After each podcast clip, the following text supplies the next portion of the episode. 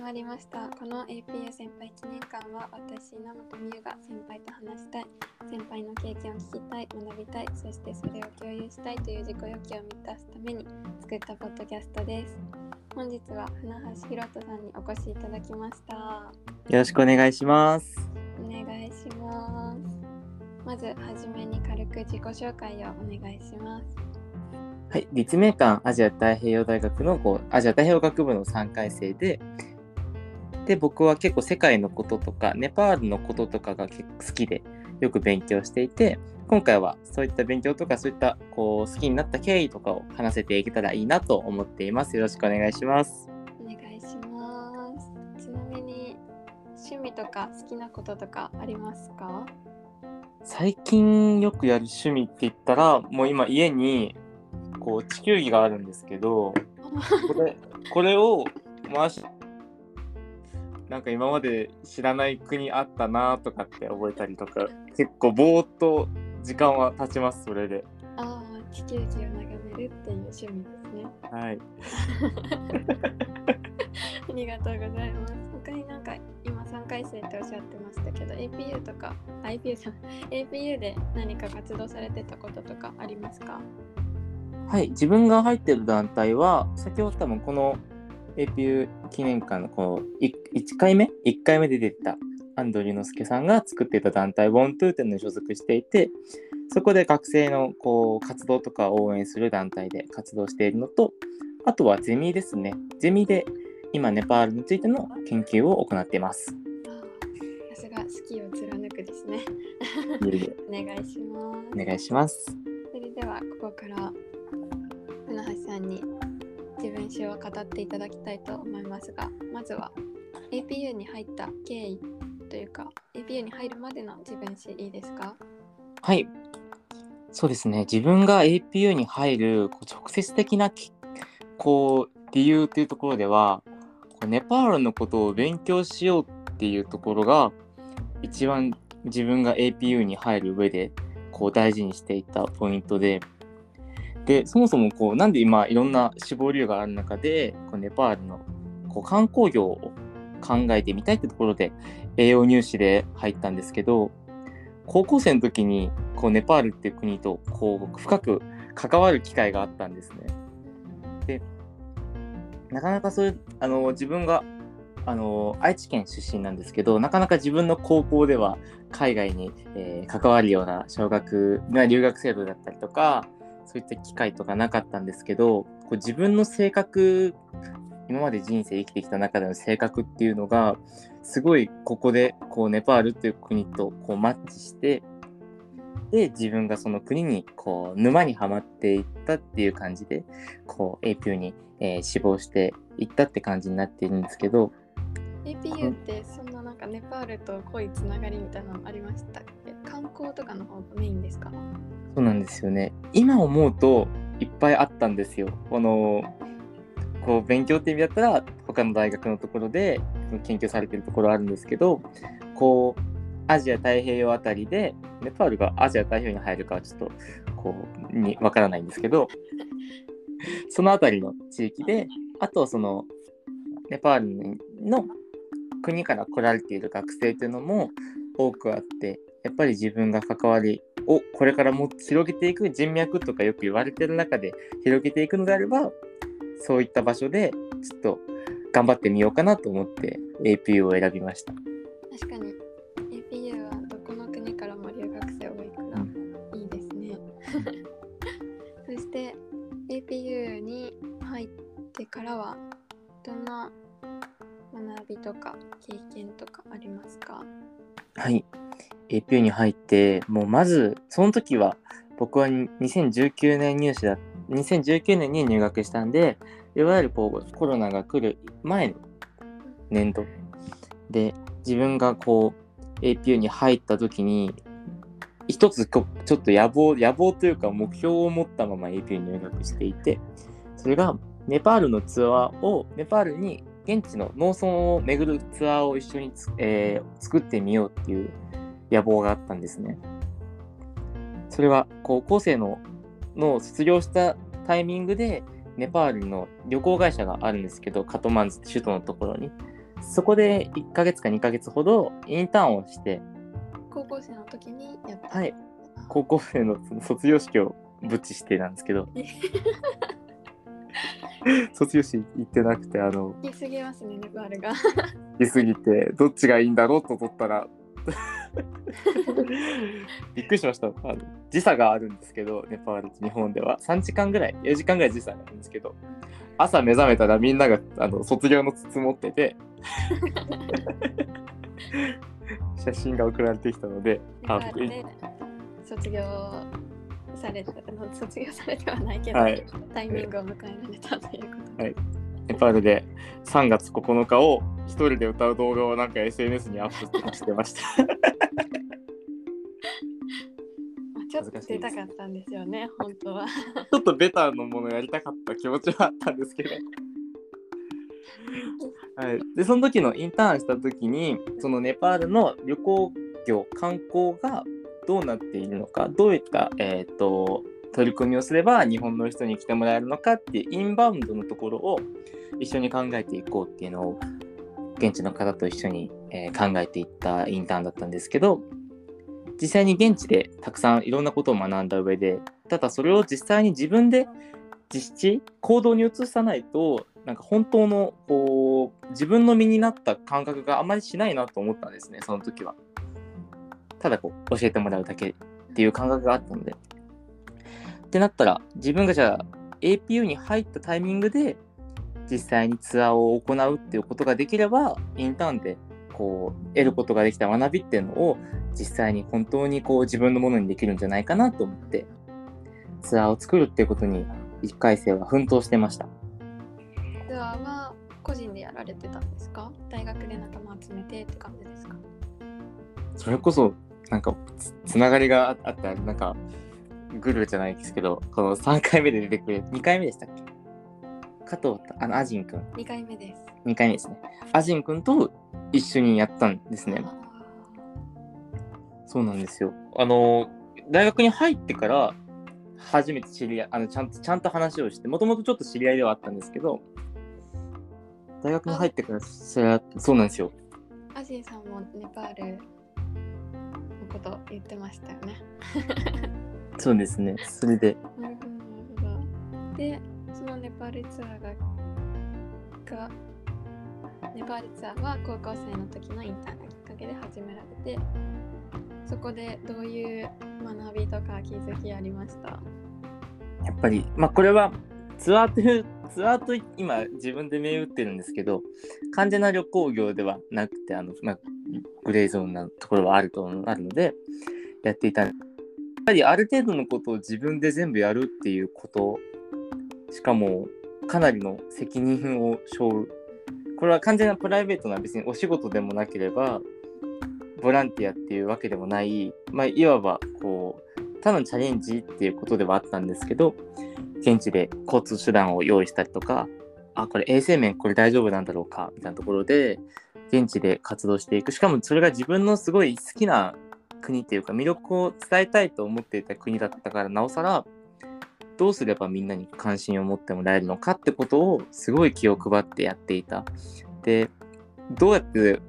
伝えれば良さがわかるんだろうかっていうところはかなり苦労して、えーそれでかなりこう自信を持ってたのかなと思ってます、それは。ネパールツアーの反響とかどうでした？そうですね。あの、初めてツアーをやるって時に、この AP ハウスで、あの、ご飯会を始めたんですね。ネパールご飯会とかってことですか？はい。。えー、あの、ハウスのキッチンでご飯作るので、あの、よかったら食べに行きませんかと楽しそうですね。じゃあ。作ったら、あの、このツアーをやるんですよみたいな、こう、宣伝とセットでやったりとかした結果、本当にあの、ツアーに来てくれた時、もちろんそこには自分の知り合いも参加してくれたんですけど、本当にあの全くそのツアーをやるまで全く知り合いじゃなかった人が2人来てくれて、噂で広まっていったからなんですけど、あの、で、その方もすごい現地で楽しんでくれたりとか、例えば SNS とかの反響を見たりすると、あ、かなり、あの、良かったなと。まあコロナが来て、2回目行うこととかはできなかったんですけど、あのじ APU 生にとってもあの同じ同い年の代にとってもあのかなりいいよいいように思ってくれるんじゃないかなと思ってます。なんかコロナ今コロナ禍海外行きたいとか思うけど旅行で行きたいって思ってそのチャレンジするまではいかないけどなんかすごいいいなって思いました そうなんですよ。早く行けたらなって思いました 本当ですよね。あの、あと、わかん、よくわかんないけど、ヒロトがい好き、すごい好きそうだから行ってみたいわって言ってくれる人が増えました。どういうことですか？その国に何があるかよく分かってないんだけど、なんかヒロトがすごい好きそうにしてるから、ちょっと興味持ってきたみたいな。影響されて嬉しいことに。それだけ熱が伝わったってことですね。好きの熱が。とても嬉しかったです。そして1回生はそのネパールツアーをやられてて、で次とかその後ってどういう流れですかね？はい。えーコロナがまあ来て、で、その前にも第2回ツアーとかを作ろうかみたいなことを話してたんですけど、一回それぞれで、あのーそれぞれの力をこう成長させる時間にしようっていうところで、そのツアーを作るっていうことはなくなってしまったんですけど、ってなった時に、今までツアーを作るぞっていうので、いわゆる1セメスター間をすごいやるぞってなってたんで、あ、これ2セメスターどうし、2セメスターからどうしようかっていうところ、すごい自分もかなり悩んで、あと、すごいあのキャラ作りをしたんですね。これはもう今だから思う言えるんですけど、すごい海外に興味があって、あの、なんですかね、好きを、すごい好きなことに一直線みたいな、うんまあ、その通りなんですけど、過剰、過剰というか、あ持って持って持ってみたいな。そうです。ね。その、気持ちは変わらないんだけど、テンションだけすごい高くなってるみたいな感じでやってたので、あ、本当には何のために、もう気づいつ、その目立ってくれれば、この人がツアーやるよっていうのが、こう、結びつくじゃないですか、イメージで。うーんなるほどそうそうそう。とてもテンション高い面白そうな人がやってるなんだろうみたいなことですか？僕イコール、例えばネパールみたいもうこれ極端ですけど、そうなってくれれば、あ、この人ツアーやろうと思ってる人なんだとか、こう、いろんな人のつながりが、しかも AP ハウスだったんで、僕が入って、その時住んでたのが、何かつながりが増えたらいいなと思って、ちょっと、あのーエネルギーを使ってました。はいそしてはい。そして、で、そうなった時に、自分がじゃあ実際に一人でなった時に、やりたいのはどういうことだろうかって思って考えたのが、あの、もう文化とか社会のことを本当に自分ができる限り勉強してみようというところに、えー行きました。なるほど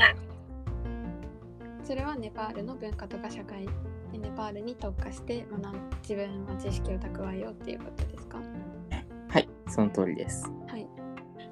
そして、まあ自分がその、今まで、あの、まあ、なんでそういうのに興味持ったかっていうと、高校生の時から、はじめ、高校生の時、2年生の時に初めてネパールに行く、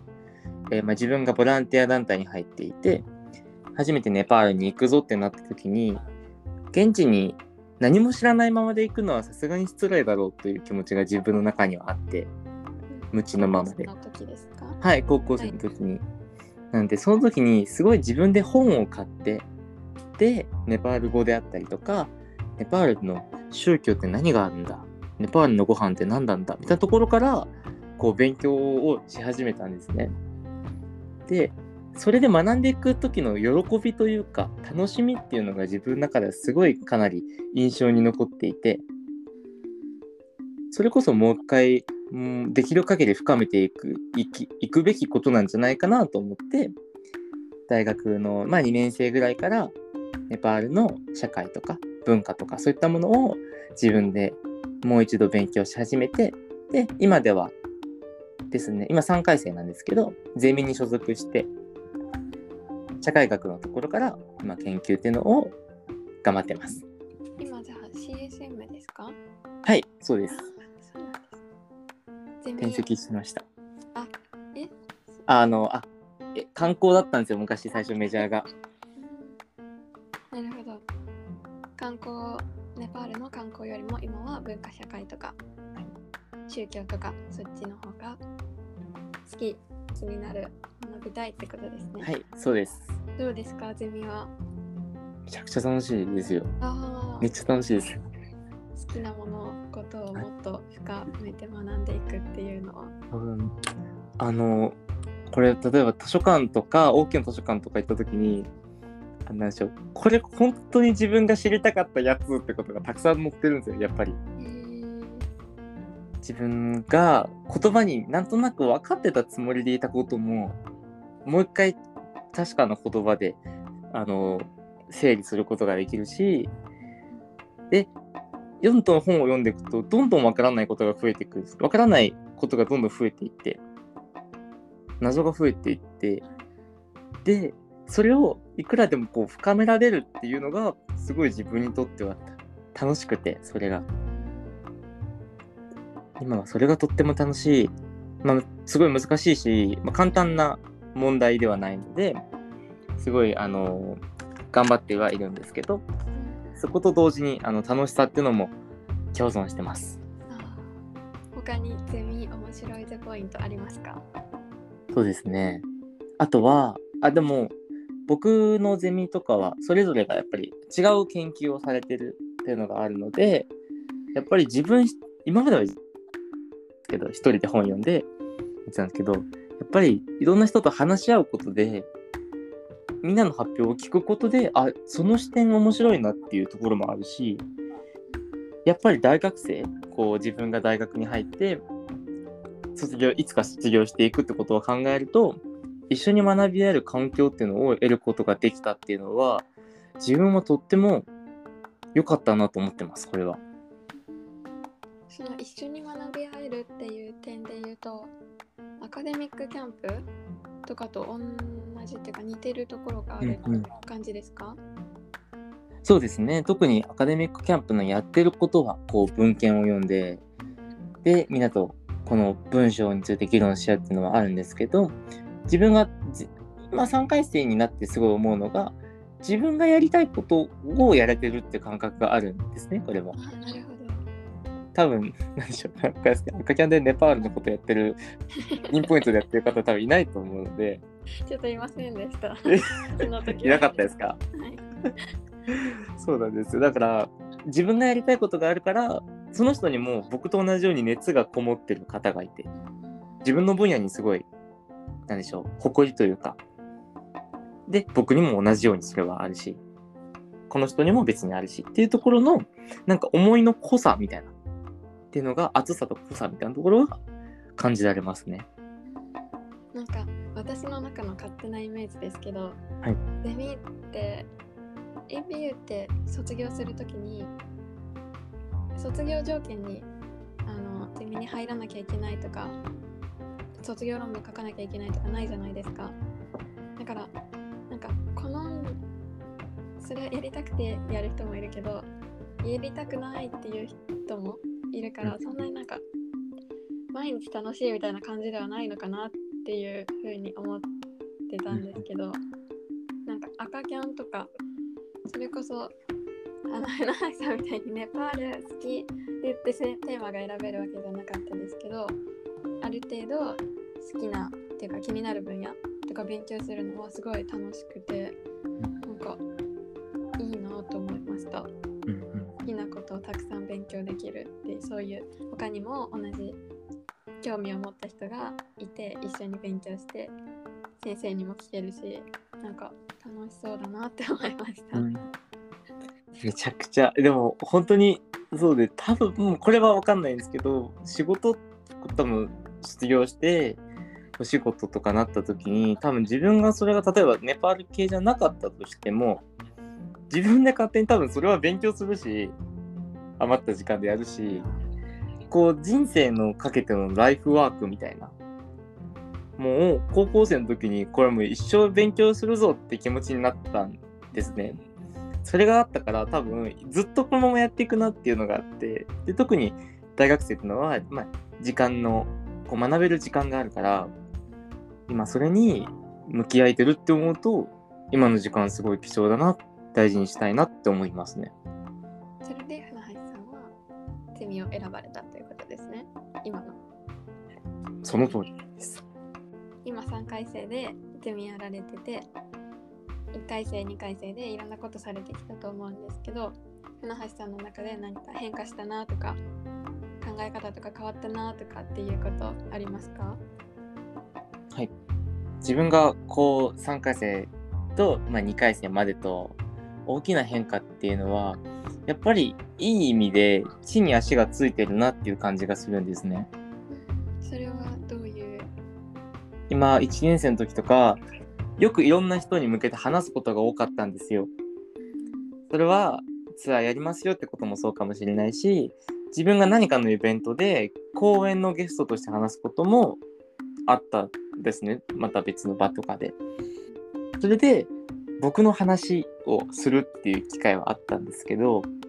その時よりも今の方が自分の言葉にすごい責任を持てるというか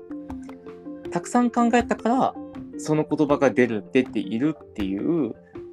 ある種の重みを自分で感じているのでそれはやっぱり多分本何かゼミか何かしら本で読んだりとか自分と社会のこととかを考えた結果そういったものが、えーまあ、言葉とかそういうに現れてるのかなっていうのは大きく感じています。かなりその気持ちなんでしょうテンションの量とかは行動の量とかはもしかしたら変わったかもしれないです下がったかもしれないですけど今この自分が今持ってるこの感覚っていうのをあの獲得できたっていうのはすごい自分が落ち着いて自分の言葉で会話ができてるっていうこの感覚をあとすることができたっていうのは今とっても嬉しいことだなと思います。あなるほどわかりましたちなみに AP 花橋さんが APA ライフこれからまだ今3回生で、まあ、あと1年1年と半年残ってると思うんですけど APA ライフ過ごす上でとかあの生きている生きていく上で何か軸にしているものとか大切にしていること考え方とかありますか？はい、自分がこう自分にとってあのコロナが来たっていうのは結構自分大きかったんですけどこうある意味で思い通りにいかないっていう状態がなった時に自分がそのああすればよかったこうすればよかったなってすごい思ってそれで悩んでたことが多かったんですね。でもまあそれは本当に大きなことは仕方ないと思ってまずは今目の前にあるもの今自分が手にできるものを少しずつ大事に、えー、と大事にしていこうつながりそれは友人関係だったりとか自分が今まで大事にしてきたものそれは僕にとってはこうネパールの勉強とかだったしそういったものであったしなんかそういった自分の身の回りのものをこう大切にしていこうって思えるようになったそれがすごい自分にとってはあのー必要でしかも大事だったなと思ってますね。その目の前前に目の前にあるものを大切にすることでどういうことが起きるんですか？あの自分僕にとっては目の前あの目の前っていうのとあとなんか自分の中にあるものっていうの。外からこうこう増やしていくっていうよりかは自分の中にあるものがああるこう例えば昔好きだったなっていうものであったりとかああいうもの好きだったなとかこんなことしてしたかったなみたいなところにあの気づいてでそれを、まあ、今できる形でやってみるとか今自分が今までなんでしょうねつながってきた人たちとより仲良くなるとかなんかそういったことをあの大事にしようと思ってます。好きネパールが好きっていう気持ちとか好奇心を忘れずに今そうでゼミとかそういう学びを蓄えるっていう行動に注力しようコロナからだコロナ禍だからこそっていうことですよね。あとそうです。そんなかそうですね。そんな感じで今までげあの今まで感じてきた感情とかをもう一回考え直してもう一回考え直してそれを自分の言葉にしていく自分でより理解できるように考え直すことであの生きやすくなっていくんじゃないかなと思ってます。なるほど。そして最後にもうそろそろお話が終わり時ということでこれからのビジョンとかなんか何かってみたいなとかっていうことありますか？そうですね。本当にコロナ禍が例えば終わったらもう一回同じようにツアーをやってみたいしっていう誰かを巻き込みたいっていうのがこれはあるんですけどまずはもう一回自分がまたそこのもう一回ネパールに行きたいというのはありま す。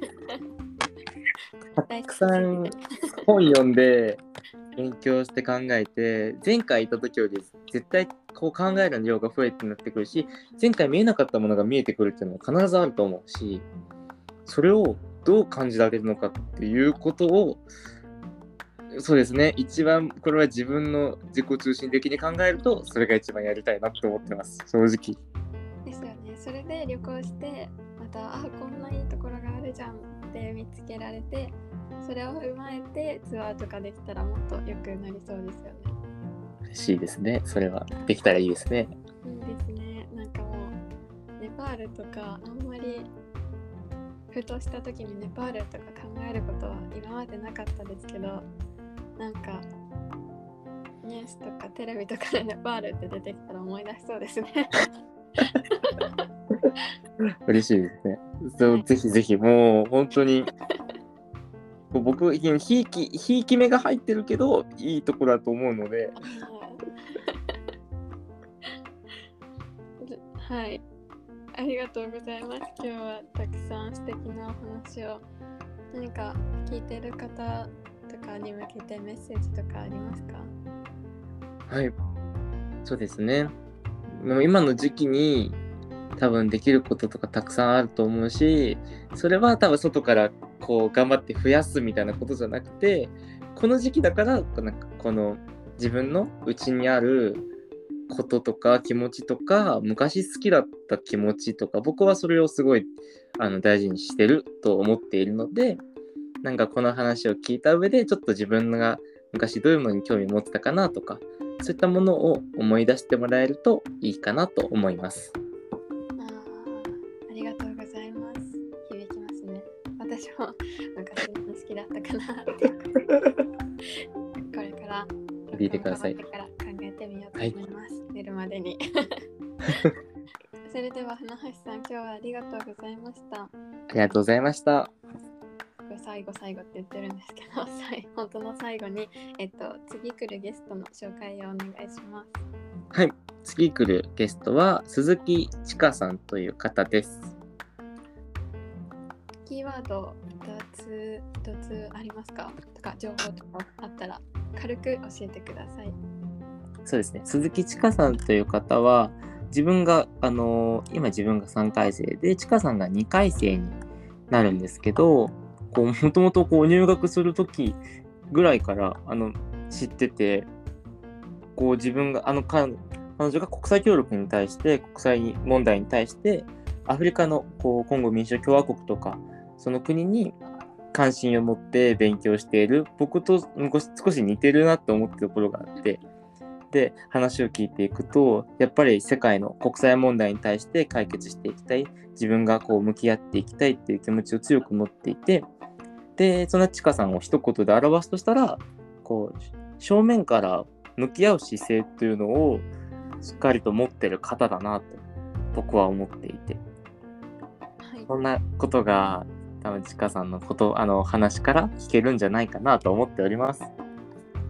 ほど、ありがとうございます。次来るゲストは鈴木千佳さんで、キーワードは正面から向き合う姿勢です。興味がある方はぜひ聞いていただけたらなと思います。今日は船橋さん、素敵なお話をありがとうございました。ありがとうございました。